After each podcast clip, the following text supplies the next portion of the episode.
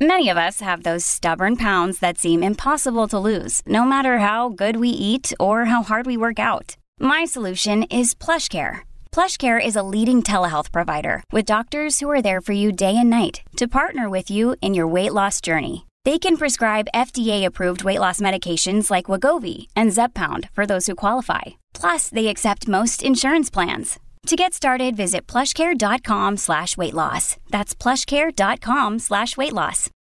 Look, Bumble knows you're exhausted by dating. All the must not take yourself too seriously and 6-1 since that matters. And what do I even say other than hey?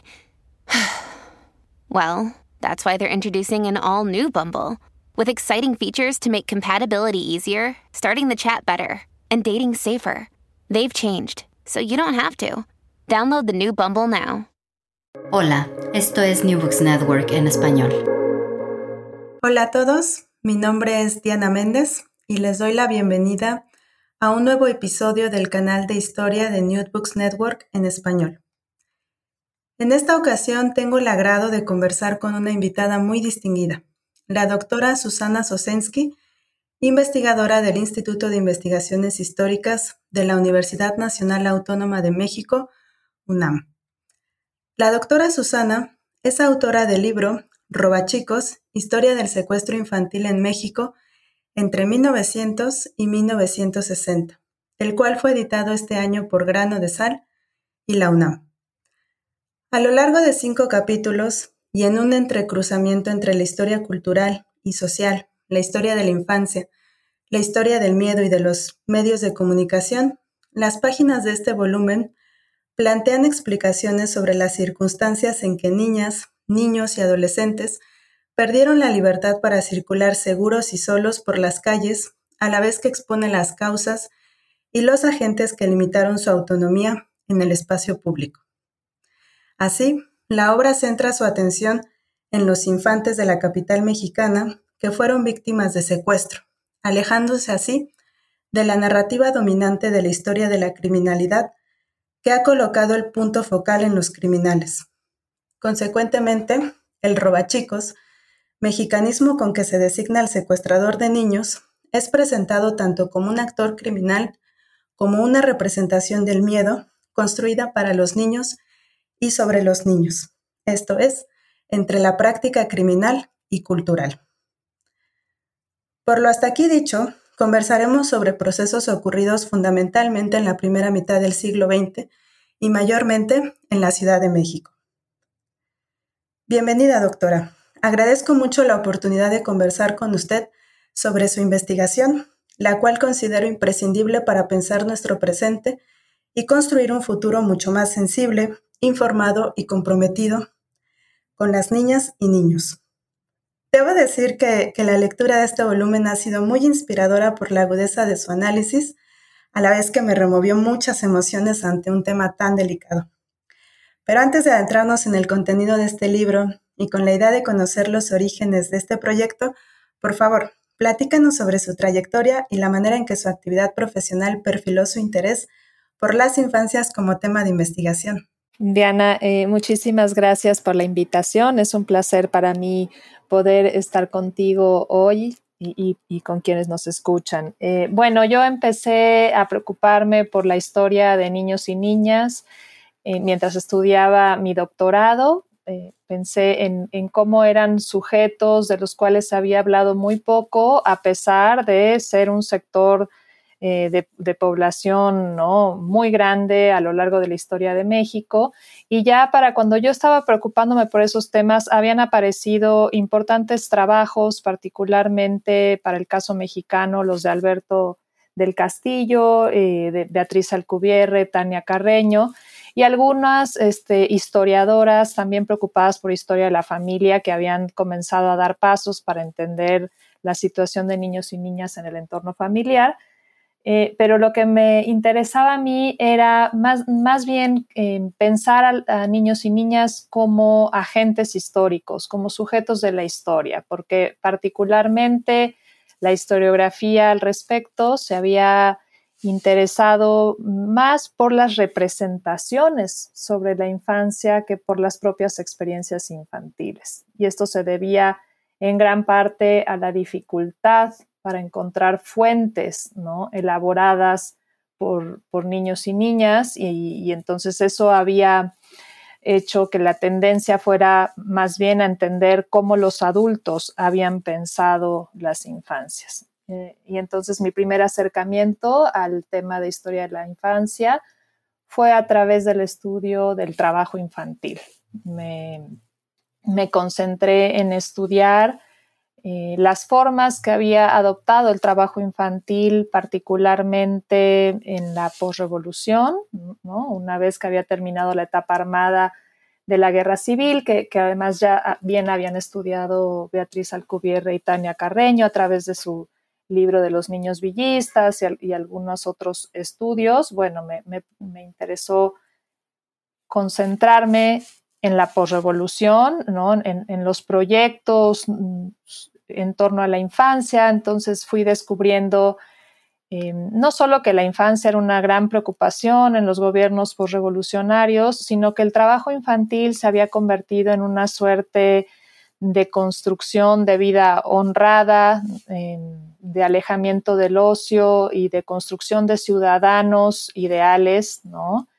En, en, ese periodo. Y además, bueno, que por lo menos en, la Ciudad de México, a través del estudio de censos obreros, se podía advertir que en, algunas fábricas eh, los niños y las niñas llegaban a, constituir a veces el 7% de los trabajadores eh, fabriles, ¿no? Y, que tenían una alta importancia en, el apoyo a las economías familiares de los sectores populares urbanos. Después de eso, bueno, fui, fui tratando de identificar otras construcciones infantiles, eh, sobre todo mis primeras preguntas están enfocadas a tratar de entender cuáles eran los vínculos con el sistema de la infancia con el sistema capitalista mexicano y eso me llevó a tratar de pensar en, entender qué implicaban, por ejemplo, eh, los programas escolares como el del ahorro escolar, ¿no?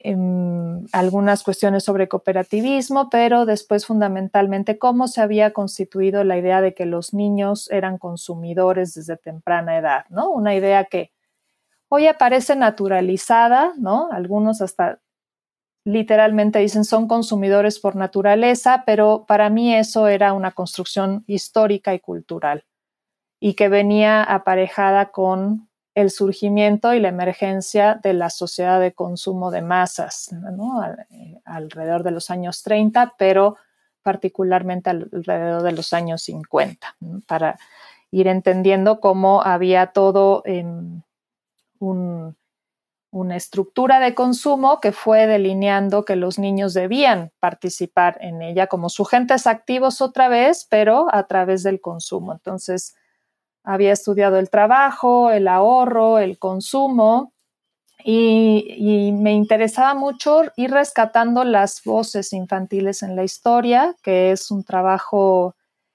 que exige mucha dedicación, mucha sensibilidad y mucha lectura entre líneas en las fuentes históricas para ir descubriendo en dónde los niños, a veces eh, sus voces mediadas por los adultos, pero ahí estaban, estaban hablando, estaban discutiendo y, estaban teniendo también incluso ideas políticas alrededor de lo que acontecía en sus, en, sus épocas, ¿no? Con eso rescatamos eh, diarios infantiles, eh, se rescató el, diario de, una niña catalana refugiada en México, eh, Conchita Cimarro, ¿no? Y, y, que es, bueno, un documento de, una, eh, de un valor incalculable, el que, ¿no? el que pudimos editar en el eh, Instituto de Investigaciones Históricas, junto con algunos otros trabajos em, que, hice también con colegas chilenas, con Patricia Castillo, por ejemplo, ¿no? que ella rescató también el diario de una niña chilena en dictadura. Y bueno, esa ha sido como mi, mi preocupación, que bueno, finalmente ha decantado en, una investigación en los últimos años sobre todas aquellas, el estudio de las voces infantiles me hizo también preguntarme por las voces que no podíamos volver a escuchar y, ahí me dediqué al tema de, del secuestro de niños y niñas en la historia. Muchas gracias. Ha respondido de forma muy completa a mi interrogante y bueno, ahora acercándonos más al campo de, su obra, Las Infancias, me quedo con la impresión, por la lectura del libro y por lo que ahora nos comenta, de que aún es un campo relativamente poco explorado entre quienes se dedican a la disciplina de la historia. En su opinión, y pensando para el caso mexicano y otros espacios latinoamericanos, ¿Hay dificultades particulares para el estudio de las infancias en términos del acceso a las fuentes? ¿Cómo rastrear esta presencia constante, pero al mismo tiempo subordinada de un contingente social que podemos asumir como universal en la medida en que todas y todos hemos sido parte de él? Sí, el tema de las fuentes no es menor, ¿no? Em, en algún momento escribí un artículo que, se titulaba Dar casa a las voces infantiles y que llamaba un poco la atención a esa forma de hacer archivo que ha predominado, por lo menos en el mundo eh, latinoamericano, en donde se privilegian sin duda las voces adultas eh, y las voces de niños y niñas. Eh, no se consideran importantes historiográficamente y esa forma de hacer archivo de alguna manera ha dificultado también la construcción de una historia de las infancias en México y, en América Latina, como sucedió lo mismo también en el tema de historia de las mujeres y de, muchos grupos que históricamente fueron marginados, ¿no? Los esclavos, los indígenas, es decir, son voces que que no pertenecen a, esa hegemonía dentro de los archivos. Sin embargo, creo que ha habido un esfuerzo muy importante, particularmente desde la década de los 90, que bueno, que no es fortuito que, la historia de las infancias arranque en, nuestro, en nuestra región en ese momento, porque también es un, es un contexto particular de en donde se construye la idea de los niños y niñas como sujetos de derecho a partir de la Convención de Derechos del Niño de 1989. Entonces todo eso ¿no? va eh, despuntando eh, el interés de investigadoras e investigadores en, torno a estos temas.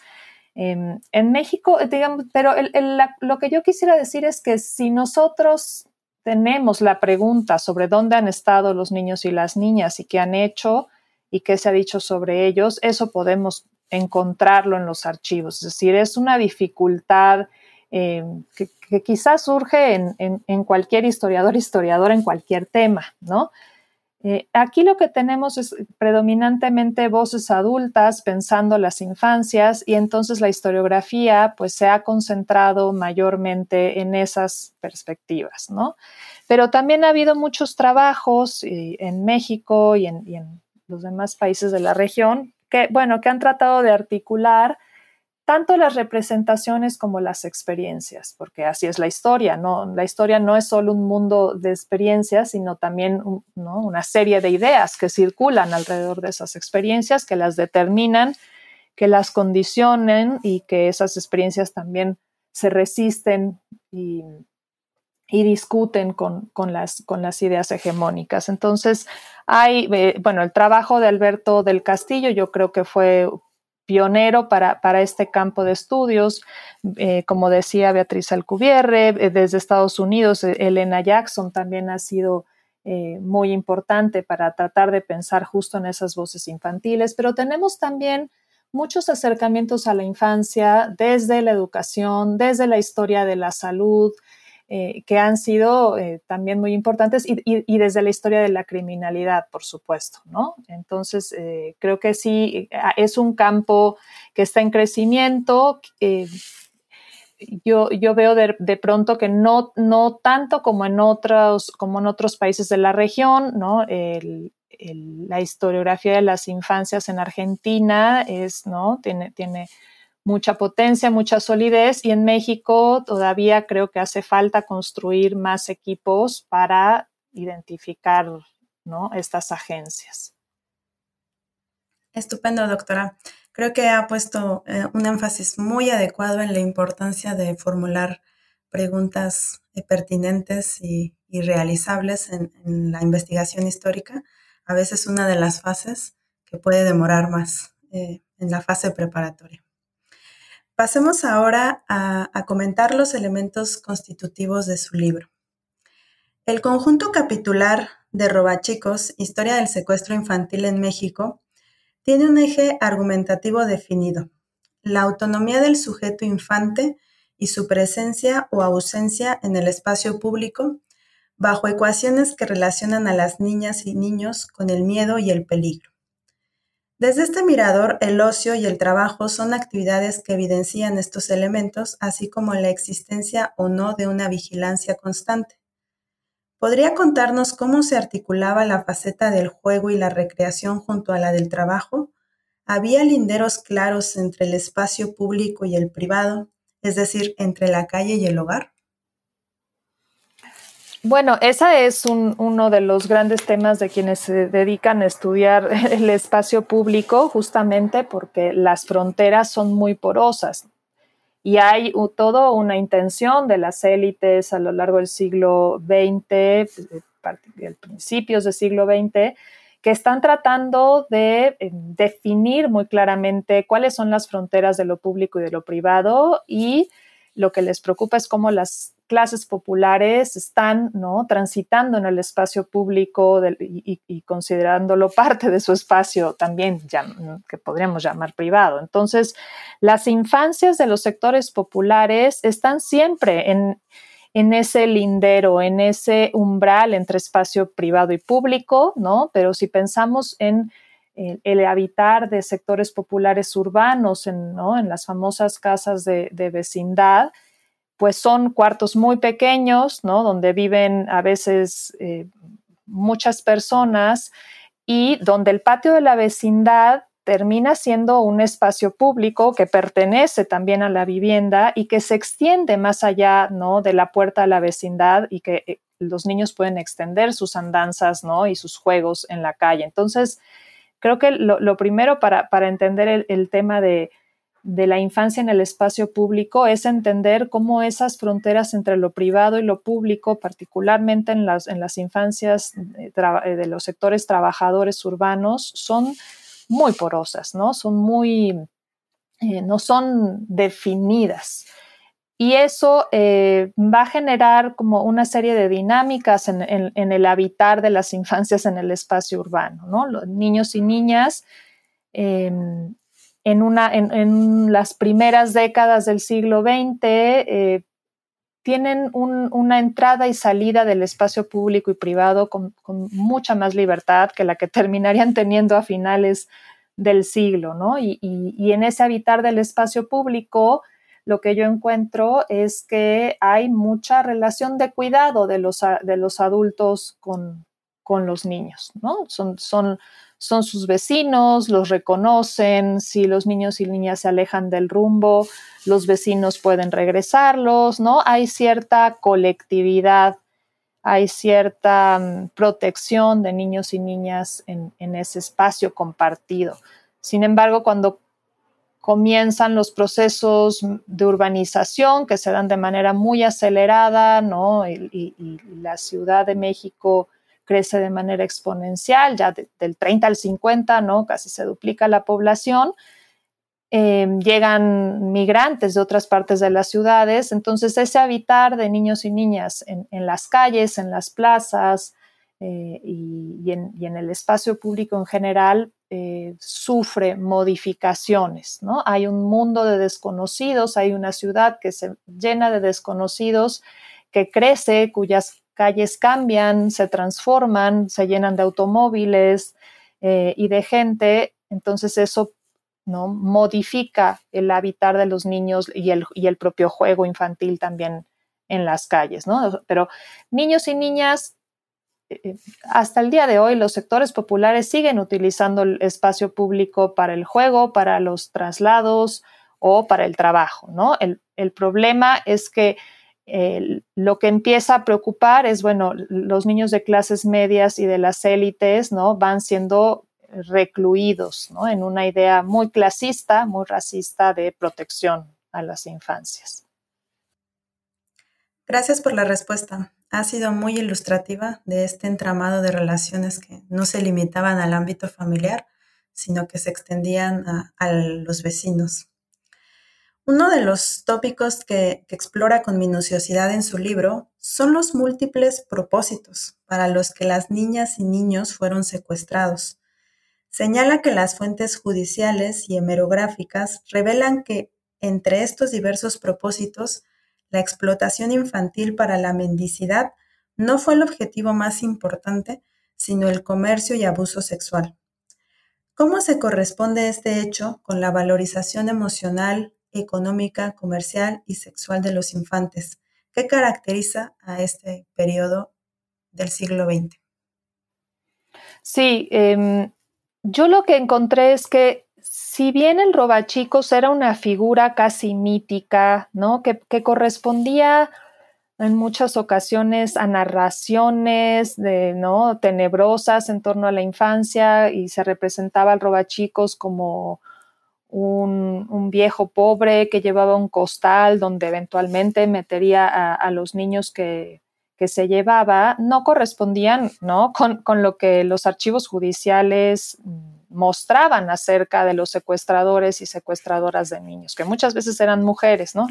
y que entonces quizás deberíamos pensar en las robachicas, ¿no? Este, porque predominantemente eh, aparecen en el archivo judicial muchos, mm, muchas sustracciones ilegales de niñas y adolescentes, ya sea bajo la figura em, del secuestro, de lo que entonces se llamaba robo de infante, pero también de figuras jurídicas como el rapto, ¿no?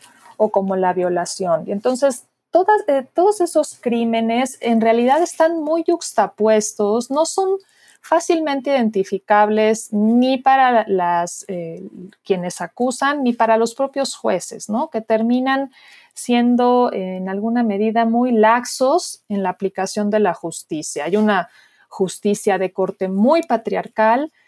Em, en, donde predomina la idea de que una niña de sectores populares que es abusada sexualmente, en alguna medida, ¿no? Es, los jueces entienden que es parte de un devenir de, ¿no? de las vidas femeninas de sectores populares. Entonces, eh, este tipo de, crímenes en donde se llevan a las niñas, abusan sexualmente de ellas o las dedican a la prostitución sexual ajena, em, dan cuenta ¿no? de una naturalización o una legitimación de los usos de los cuerpos femeninos infantiles, ¿no? que son más considerados objetos ¿no? que sujetos.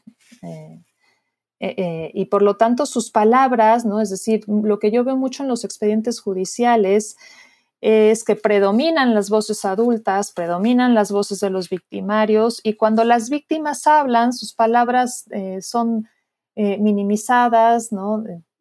No, no hay una atención a lo que las niñas sienten y mucho menos a las emociones y a la reparación del daño en términos emocionales, ¿no? Si hay reparación, hay reparación en en torno al honor, que es lo que, ¿no? Lo que los jueces y las familias consideran que se ha vulnerado, el honor y especialmente el honor familiar y particularmente si hay padre, el honor del padre de familia, ¿no? Una, una niña que ha sido abusada, violada, raptada eh, o que ha iniciado relaciones sexuales tempranas se considera que ha lacerado el honor de la familia, de un padre, y que eso daría cuenta de un padre que no ha podido cuidar ¿no? a sus hijas. Entonces, en, muchas decisiones de los jueces, la reparación de estos crímenes em, implica casar a las niñas y las adolescentes con sus violadores o con sus raptores. ¿no? Eh, con eso se resuelve como el tema del honor, que es lo, que, lo que, preocupa. Entonces, eh, es, para mí muy interesante ver también, bueno, ciertas continuidades, una, una sociedad ¿no? profundamente patriarcal, en donde los cuerpos son utilizados al antojo de, los hombres que muchas veces eh, también lo que se descubre en el archivo judicial es que son hombres de poder o del Estado, son funcionarios, son militares, son policías que de pronto tienen toda la articulación del discurso jurídico que no tienen las familias populares para su defensa y que por ello, bueno, salen eh, totalmente impunes de estos crímenes, ¿no? Entonces, eh, si bien hay secuestro de, niños y niñas con muy variados motivos, como intento mostrarlo en esta investigación, es decir, sí hay secuestros con fines de explotación laboral, ¿no? Eh, se encierra a los niños, se los pone a trabajar en casas privadas, a cargar cosas, etcétera. Hay muchos eh, secuestros también con fines de extorsión, eh, ya sea económica o extorsión sentimental, ¿no? Hombres que se llevan a los bebés de las mujeres que ya no quieren estar con ellos.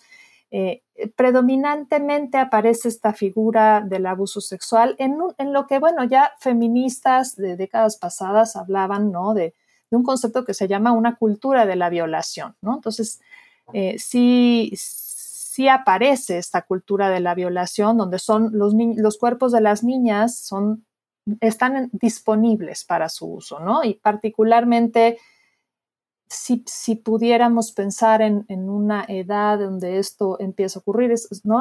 alrededor de los 14 años, ¿no? Se considera que están en lo, en lo que llaman algunos en edad de merecer, que es una frase que que todavía se, sigue usando en México, ¿no? Y en edad de merecer, es en edad de merecer eh, esa, esa, violencia corporal, ¿no? Ese abuso, ¿no? Y bueno, y, en todo caso el matrimonio a veces con sus captores. Entonces, eh, lo que se revela en, en, la historia del secuestro infantil en México, pues es que hay cierta objetivación de niños y niñas. Se les trata como objetos, como mercancías, como.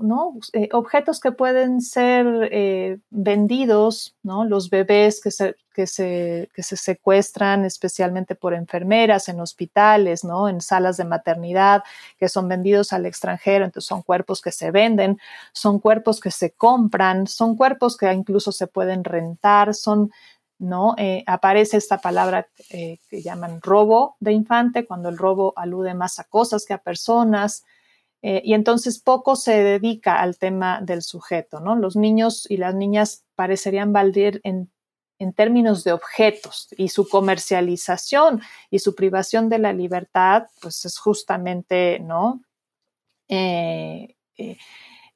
esa vulneración al cuerpo, al sujeto, a la subjetividad. Entonces, bueno, aparecen en, esa dimensión también económica. Muy bien, qué, interesante este tema que plantea. En efecto, creo que en las páginas de su obra se deja ver que el tratamiento que se da a estos crímenes, en lugar de reconocer a los infantes como sujetos de derecho, muchas veces en realidad son eh, presentados como un objeto propiedad de las familias.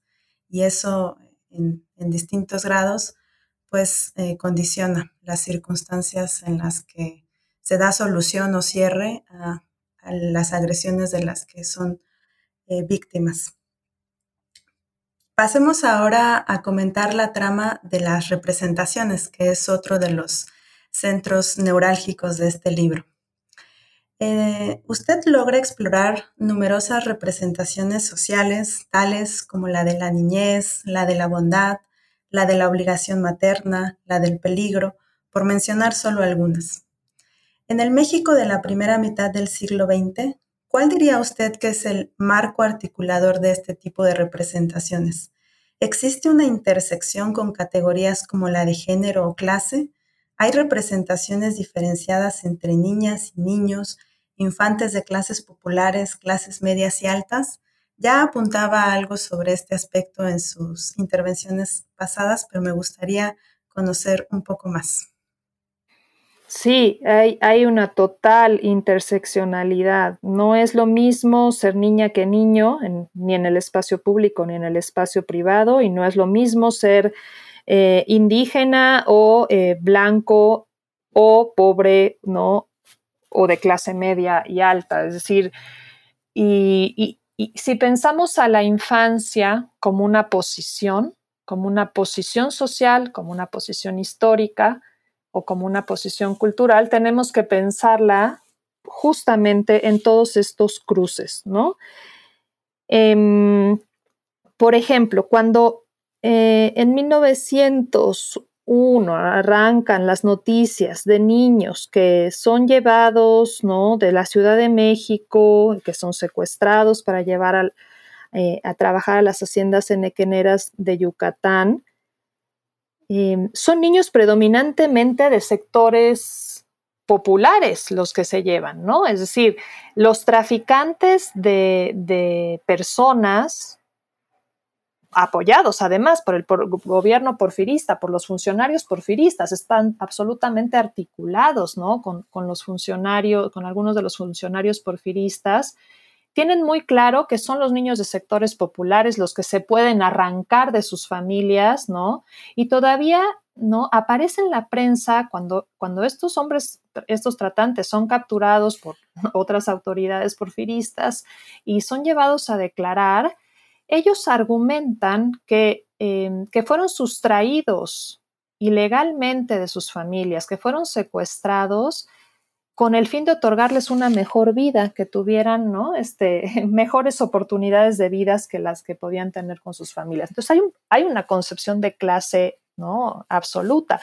Y cuando la prensa mexicana, eh, y, y, especialmente la prensa amarillista y de nota roja, da cuenta de los secuestros, ¿no? De niñas pobres en la ciudad y, comparamos, ¿no? Em, el tratamiento de noticias que se da ah, con el secuestro de niños de clases medias como Boigas y de clase alta como Norma Granat es totalmente diferenciado. Es decir, cuando desaparecen las niñas de sectores populares, merecen una pequeña nota, ¿no? En un recuadro en el periódico, pero no merecerán las decenas de páginas ¿no? que, se otorgan a niños de clase media y alta, cuando los secuestros son ¿no? muy altamente, altamente mediáticos. Entonces, eh, la prensa sí da un tratamiento muy diferenciado. Parecería, ¿no? Como que doliera más en la desaparición de un niño de clase media, porque entonces eso habla, ¿no? De, de, de un país que está ¿no? en plena expansión de las clases medias, estas no, no, deberían estar en peligro. Los sectores populares, pues hay una naturalización de que, ¿no? Sus, y como relata la prensa muy despectivamente, sus vidas son violentas, tienden a la criminalidad, no cuidan a sus hijos, etcétera, ¿no? Eh, y, por otro lado, sí hay una cuestión eh, de género muy importante, ¿no? Las eh, son las niñas las que, las que son llevadas a trabajar en burdeles y en casas de asignación, es decir, predominantemente son niñas. Los cuerpos que más se vulneran son los de niñas y adolescentes, como sucede hoy en día, ¿no? Eh, entonces, bueno, sí, son, son categorías que están todo el tiempo en cruzamiento en esta problemática. Muy bien, gracias por la respuesta. este tema justo me, da pie para mi siguiente pregunta. En, en, su obra se dedican dos capítulos a describir, explicar y problematizar dos casos de secuestro que se tornaron emblemáticos debido a que inundaron los espacios mediáticos para la formación de opinión y por el tipo de resolución que tuvieron. Me refiero a los casos de Fernando Boigas y de Norma Granat, ocurridos en 1945 y en 1950 respectivamente. Sus historias sintetizan gran parte de los problemas que circulan alrededor del secuestro infantil. Por una parte, la imagen de la maternidad y la clase social y por otra, la corrupción y las respuestas de la sociedad mexicana. ¿Podría contarnos cómo llegó a elegir estos casos? ¿Tuvo algo que ver su resonancia en el plano de las normativas y las representaciones? Sí, totalmente. Em, yo quería que el libro intentara, digo, e, era imposible que abarcara ¿no? la totalidad, nadie, nadie puede lograr eso, pero quería que abarcara em, en mayor parte las, las como la diversidad de, clases sociales en México. ¿No? Entonces, si los dos primeros capítulos en, en los dos primeros capítulos había trabajado, ¿no? Predominantemente los casos de infancias pobres de sectores populares y trabajadores, ¿no? Que habían sufrido eh, secuestros, también eh, quería exponer cómo era ¿no? Eh, tratado a partir de los medios de comunicación un secuestro de un niño de clase media y una niña de, las, de las élites del alemanismo, porque además eh, uno de los grandes ejes que, que, cruzan este libro, es decir, podemos entender este libro como una historia de las infancias, pero también como una historia de la criminalidad o del miedo, y me interesaba mucho también que, se entendiera como una historia de, lo, de, los medios de comunicación, ¿no? Y su presencia y su colaboración en la construcción de, estereotipos, pero también en la transformación de hábitos y experiencias. Entonces, en el estudio de los medios de comunicación y particularmente en este caso de la prensa, aparecía ¿no? El, caso Boigas como altamente mediático y el de Norma Granat, que sí fue también, ¿no? Ocupó eh, mucho a la prensa, pero como fue mucho más corto, es decir, el, eh, niño Boigas desaparece seis meses y, Norma Granat eh, un día. Entonces, obviamente la prensa este, pues, es ahonda en el caso Boigas, ¿no? Y, es un caso particularmente interesante porque es un caso que nos permite observar muchos elementos de la sociedad del momento, ¿no? Es una mujer de clase media que secuestra al hijo de otra mujer de clase media, incluso no llega a decir qué más le da si, eh, si esta madre tiene tantos hijos, ¿no? Que me dé uno se hace una película de este caso, Ismael Rodríguez la, utiliza como argumento para hacer lo que se llama un docudrama, ¿no? una película con tintes de veracidad, ¿no? en donde el propio Ismael Rodríguez em, utiliza a Fernandito Boigas, ya rescatado, para que haga su propio papel de niño secuestrado. Incluso por ahí, eh, en una entrevista, Ismael Rodríguez llega a decir que sí lo veía un poco y él dice algo así como traumadito, ¿no? Imagínense, eh, hay, como una concepción de la resiliencia infantil impresionante, ¿no? Eh, y el caso Boigas eh, muestra también todo el imperativo ¿no? de, de, la sociedad patriarcal mexicana frente a lo que se considera una mujer realizada. Y una mujer realizada tenía que tener un hijo. Y eso es lo que predomina ¿no? en, en, en la intención de, de la secuestradora María Elena, se tendrá un hijo como pueda, como sea, ¿no? Y entonces, pero, pero además, eh, como también revela los, eh, los cauces racistas, porque ella quiere que sea un niño güerito y bonito, tal cual lo dice, ¿no? Entonces, eh, van apareciendo como todos estos hilos, ¿no? Donde, donde la secuestradora eh, hace todo lo posible, ¿no? Ante un sistema muy ineficiente de adopciones en, el país, eh, ante estos imperativos de ser una mujer como, como se esperaba que fueran las mujeres, y también, bueno, cómo los medios de comunicación van acompañando el caso, ¿no? Es muy interesante ver también cómo alientan a que la gente tome justicia por su propia mano y empiezan a partir de 1945, que es el secuestro de, Fernando Boigas, una creación ¿no? de un pánico colectivo y generalizado en torno a los robachicos. Es el gran momento de los robachicos. Yo eh, por ahí este, ¿no? Uso algunas em, citas de, Carlos Fuentes y José Emilio Pacheco, porque incluso ellos mismos en su literatura, ¿no? Se ven sacudidos por este momento histórico y la prensa va a construir el gran pánico moral, ¿no? Eh, de mediados de siglo, que es, ¿no? La posibilidad que para la prensa la exagera porque dice es enorme la posibilidad de que si los niños transitan solos por las calles desaparezcan. Eh, entonces, bueno, el caso Boigas es muy revelador de todas estas ansiedades, de cómo se crean, de cómo responde el público mexicano eh, en unos momentos de manera muy solidaria con la familia, pero también surgen muchas personas que buscan extorsionar y aprovecharse del caso.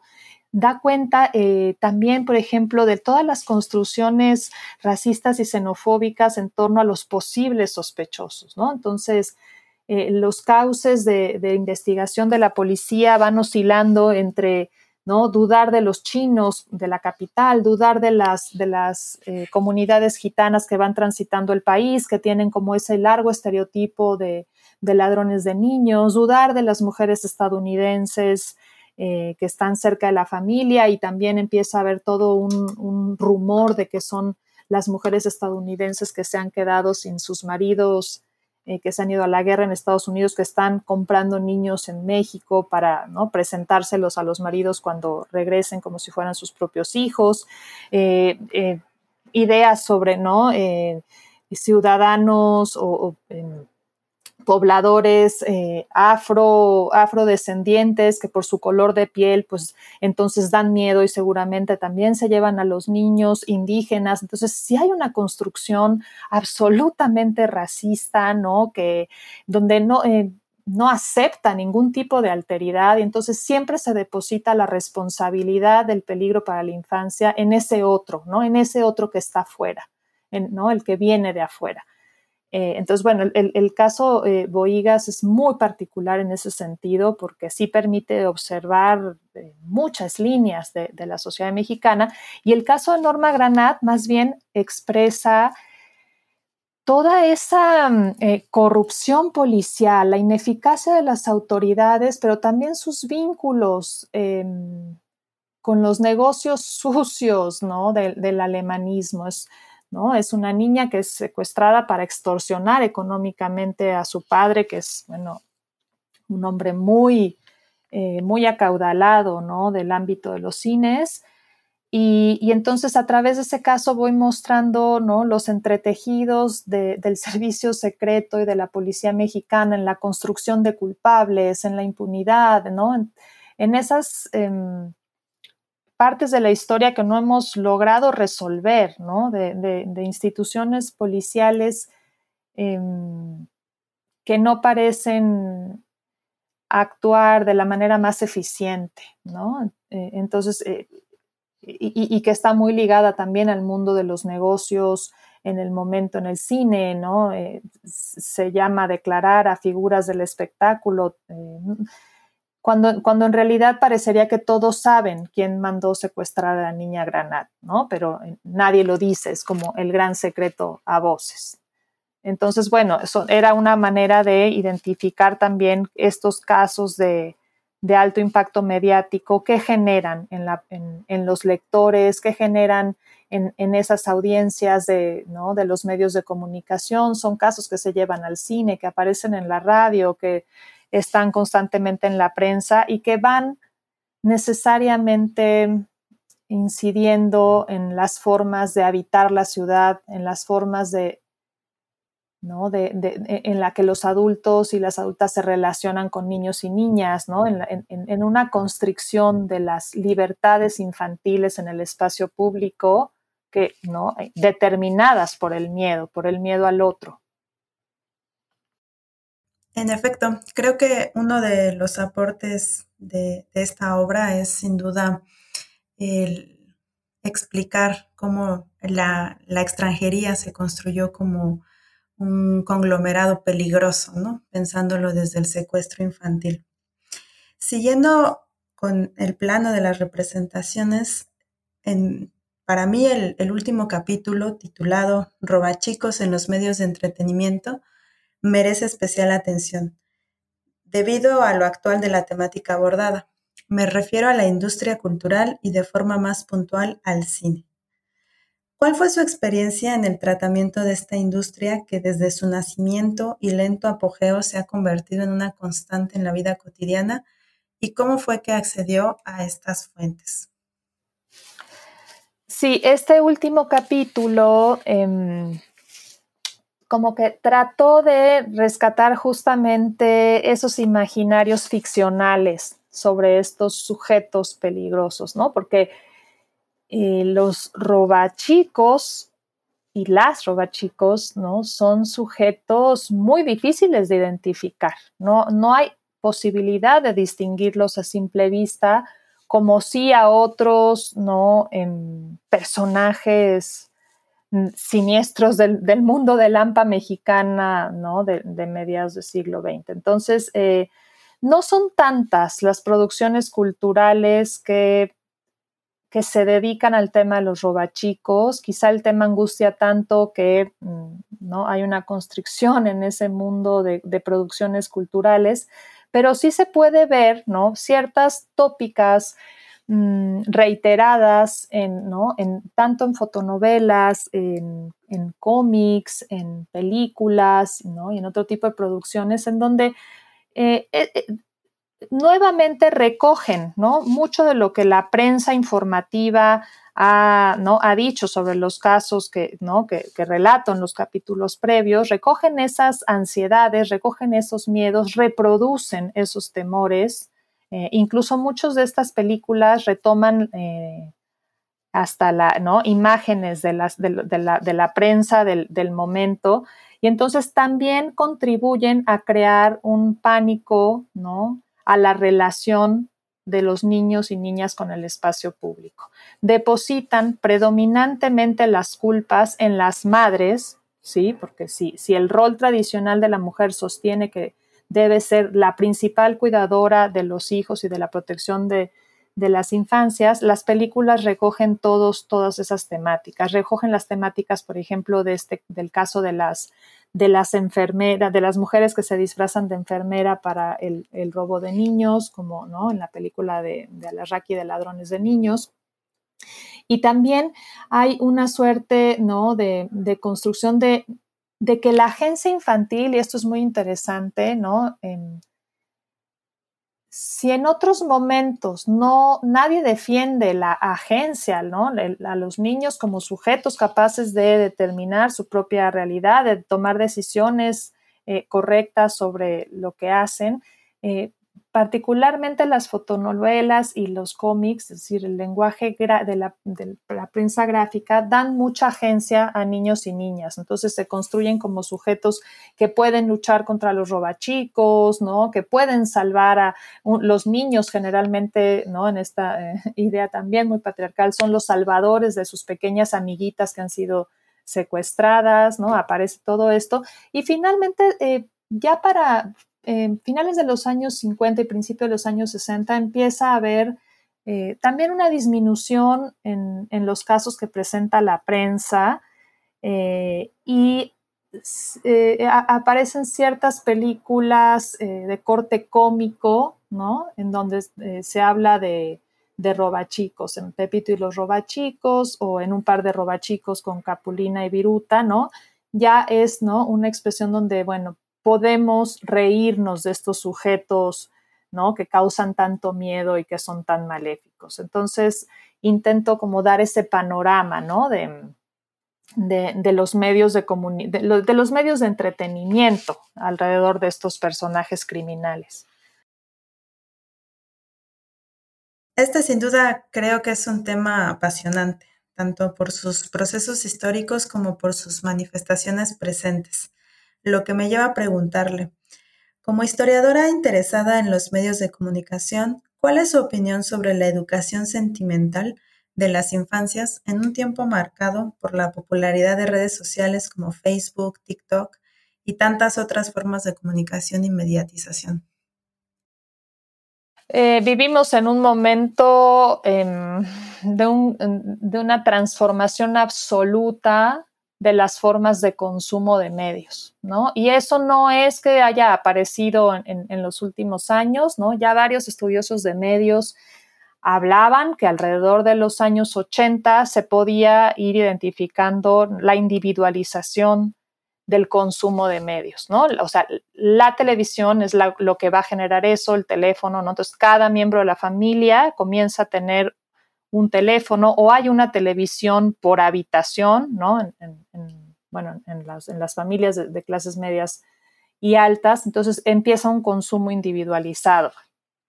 Eh, para algunos ya esto es un consumo hiperindividualizado, ¿no? Entonces, eh, para mí el tema es, bueno, cómo em, construir comunidad en un mundo tan individualizado. y los medios de comunicación en cierta manera, ¿no? desde el inicio, han, han fungido como, como medios también de educación, entendiendo la educación ¿no? como un concepto muy amplio que no solo viene por parte de la familia o de la escuela, sino también de los medios. Entonces, eh, en términos de historia de las emociones, eh, los medios de comunicación han educado en las sensibilidades, ¿no? Cómo, cómo em, eh, entendemos el amor, cómo podemos, ¿no? Cómo nos vinculamos con esas construcciones hegemónicas sobre el amor, sobre el miedo, qué es lo que causa miedo, ¿no? Este, eh, eh, Martín Barbero dirá, bueno, el género es esa, mediación entre medios y audiencias, ¿no? Y el género es justamente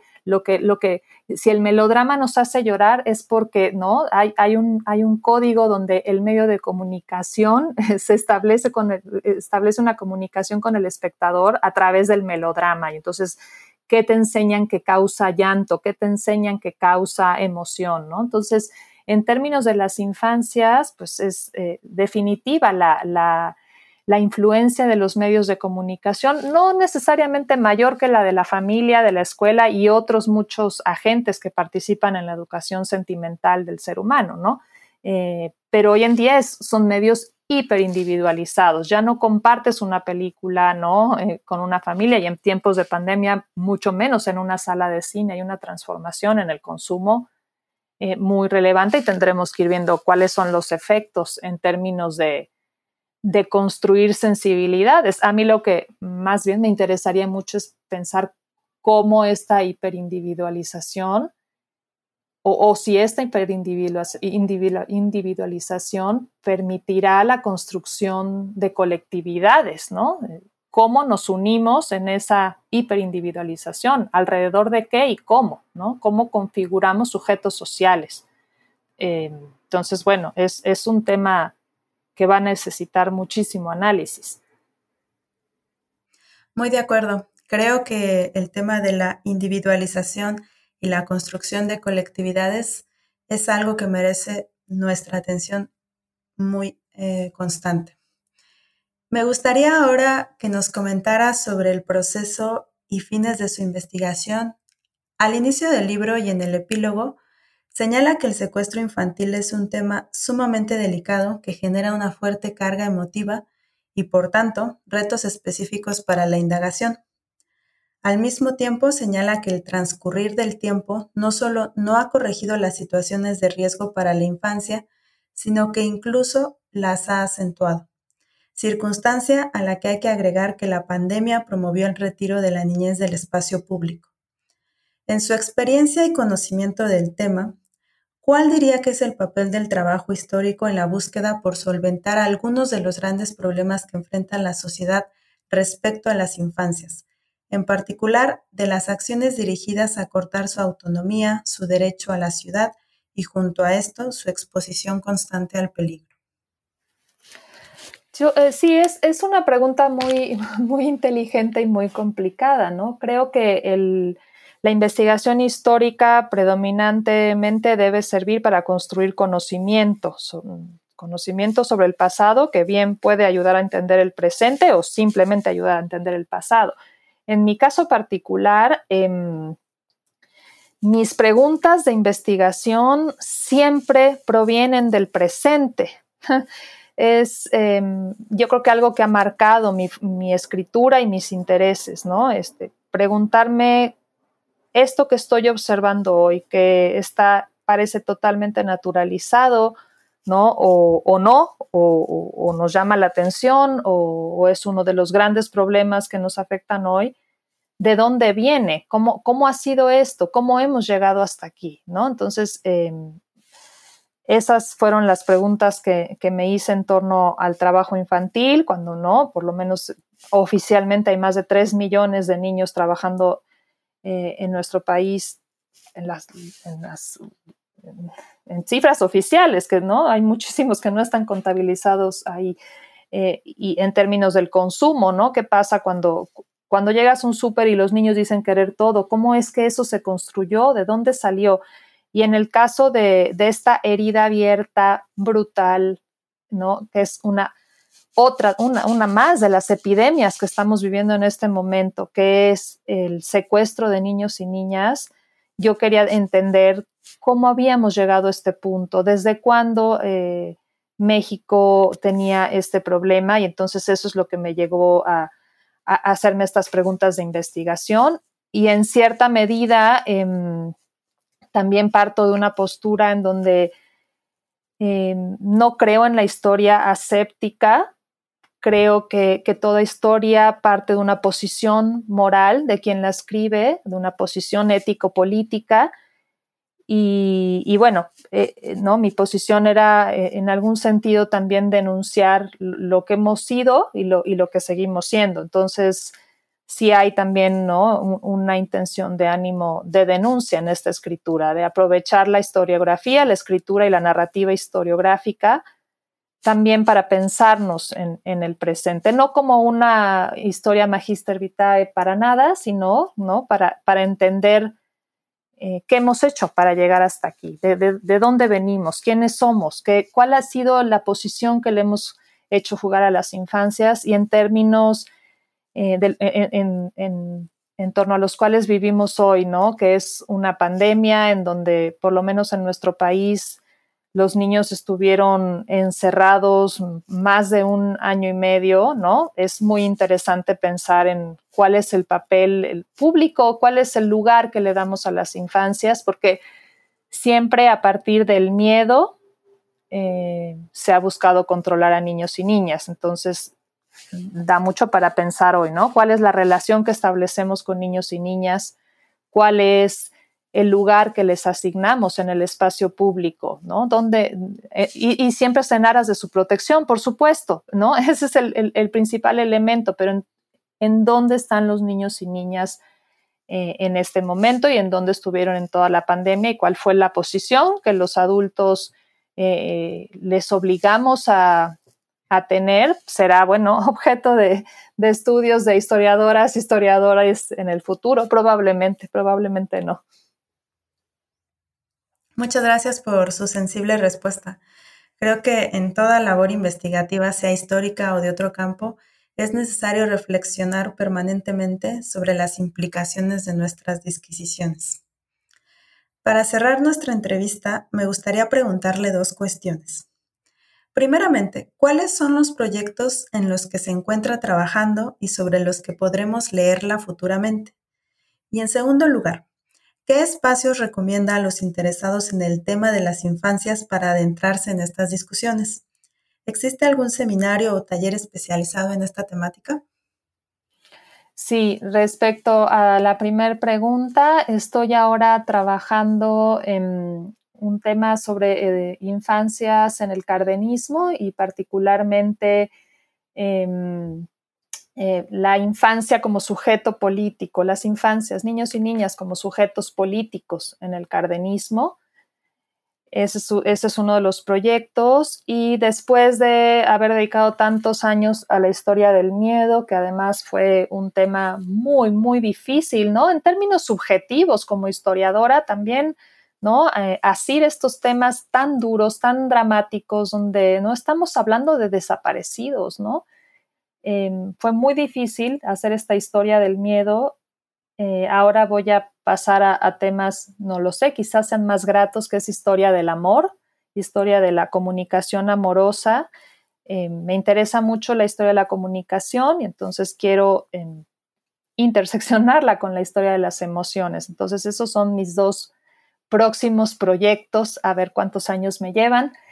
Em, y bueno, sobre, para quienes estén interesados en, el tema de historia de las infancias, eh, en México tenemos, junto con mi colega Beatriz Alcubierre de la Universidad Autónoma del Estado de Morelos, un seminario permanente desde hace ya varios años, el Seminario de Historia de las Infancias y las Adolescencias, que sesiona una vez al mes, ahora de manera virtual, entonces pues puede ser más fácil para, para quienes estén interesados en, estos temas seguirnos y entonces están todos los datos de este seminario en, en la página del Instituto de Investigaciones Históricas de la UNAM. Maravilloso. Esperamos que esta línea de trabajo siga consolidándose y reuniendo esfuerzos colectivos. Doctora Susana, le agradezco sus generosas respuestas. Ha sido un verdadero placer conversar con usted. Deseo que tenga mucho éxito en sus planes y que Robachico sea una obra muy leída y discutida. También agradezco a nuestros seguidores por su atención y hasta la próxima. Muchísimas gracias, Diana. Ha sido un placer eh, platicar contigo y eh, estoy muy contenta por, por acompañarte en este espacio. Gracias por escuchar New Books Network en español.